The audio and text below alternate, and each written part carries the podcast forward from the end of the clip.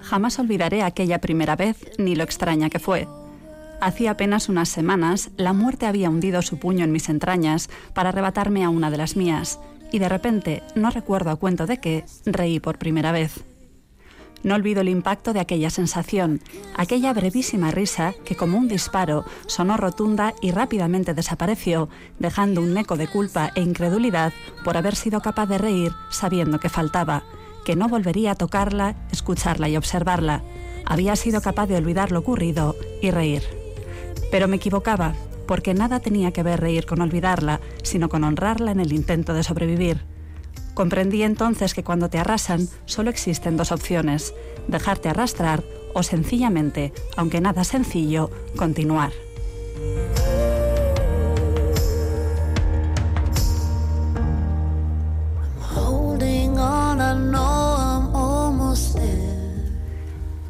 Cuando antes de salir al jardín su madre le susurró al oído las palabras viuda negra, Emma supo que debía coger la tartera del colegio, no mirar atrás y correr sin parar hasta llegar a la tienda de ultramarinos y pedir que llamasen a la policía porque la vida de su madre corría peligro.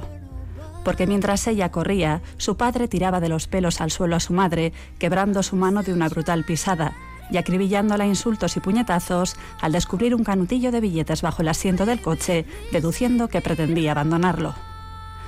Con una fractura mal curada en su mano izquierda y un estado de ansiedad permanente tras lo sucedido, Sandra y las niñas deshicieron sus maletas para instalarse en el hotel que los servicios sociales les facilitaron mientras encontraban una casa y Gareth comenzaba una terapia para volver a ser el de antes. En plena desesperación, Internet le ofreció la solución, construir su propia casa con materiales baratos y sostenibles. El plan era perfecto y así lo expuso en el ayuntamiento. La autoconstrucción costaba 35.000 euros. Mantenerles a ella y sus hijas durante tres o cuatro años en el hotel, unos 33.000 al año. Si le adelantaban el dinero y con sus dos sueldos como limpiadora en una casa y un bar, se haría cargo de todo. En vez de esperar a que le tocase una vivienda ocupando el puesto 653 de la lista, les ofrecía la solución perfecta, la autogestión.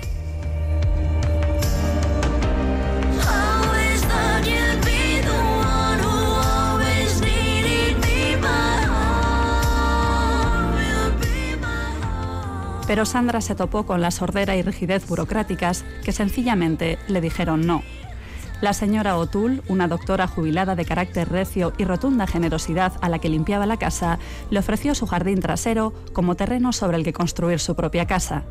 Y ya fuera casualidad, karma o suerte, Sandra reunió mano de obra de la buena, de la que ayuda porque quiere, de la que quiere sin factura, de la que está dispuesta a hacer frente a las desgracias ajenas como si fueran suyas y simplemente ponerse un casco, seguir las instrucciones y ayudar a poner en pie tablones que pronto serían las paredes de un hogar seguro por fin un grupo de personas desconocidas entre sí con el único vínculo de ayudar a Sandra mientras ésta tomaba codeína para soportar los latigazos de aquella mano izquierda y Gareth la demandaba por incumplir el régimen de visitas, amenazando con quitarle la custodia de sus hijas.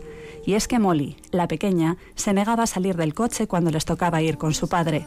Ella no corrió al sonido de viuda negra, pero la vio. Si se las arrebatase, ¿qué sentido tendría construir la casa no teniendo a sus niñas para disfrutarla? It may be over, but not tonight.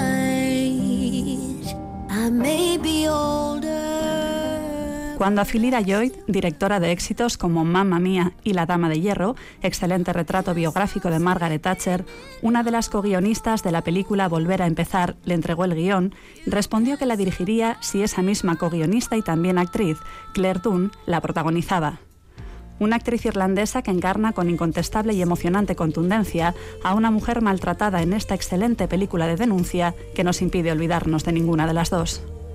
Una imprescindible elección y prioridad absoluta en cartelera que pone el foco sobre la robustez de la amabilidad, la incondicionalidad de la solidaridad y el lenguaje propio de la sororidad, una historia sobre las buenas personas que se fueron y nos inspiran y las buenas personas que siguen aquí y nos ayudan a abrir el camino para ser capaces de vivir por nosotras mismas, pero con el abrazo cercano de quien no nos abandonará cuando el miedo vuelva a acechar.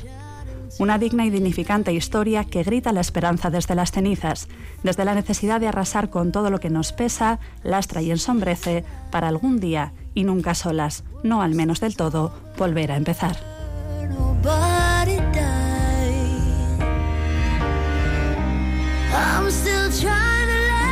Merci, Amelie, Amelie, película recomendada por alguien que está escuchando, Cines Florida, cadena Besa.